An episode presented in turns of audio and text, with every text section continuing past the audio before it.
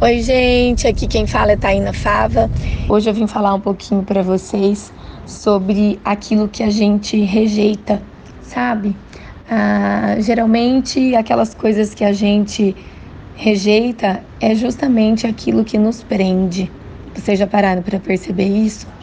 Porque tudo aquilo que a gente sente como medo, raiva, dor, angústia, é, tudo precisa ser visto por nós. Todas essas coisas, esses sentimentos, eles querem nos mostrar alguma coisa.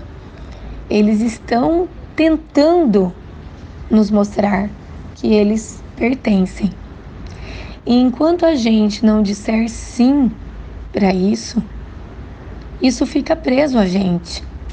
E aí acaba que a gente continua nessa dor, nessa angústia, nesse medo, enfim.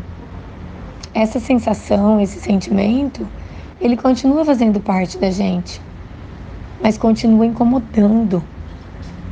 E aí, quando a gente resolve aceitar, a gente resolve reconhecer e dizer sim, tudo fica em paz.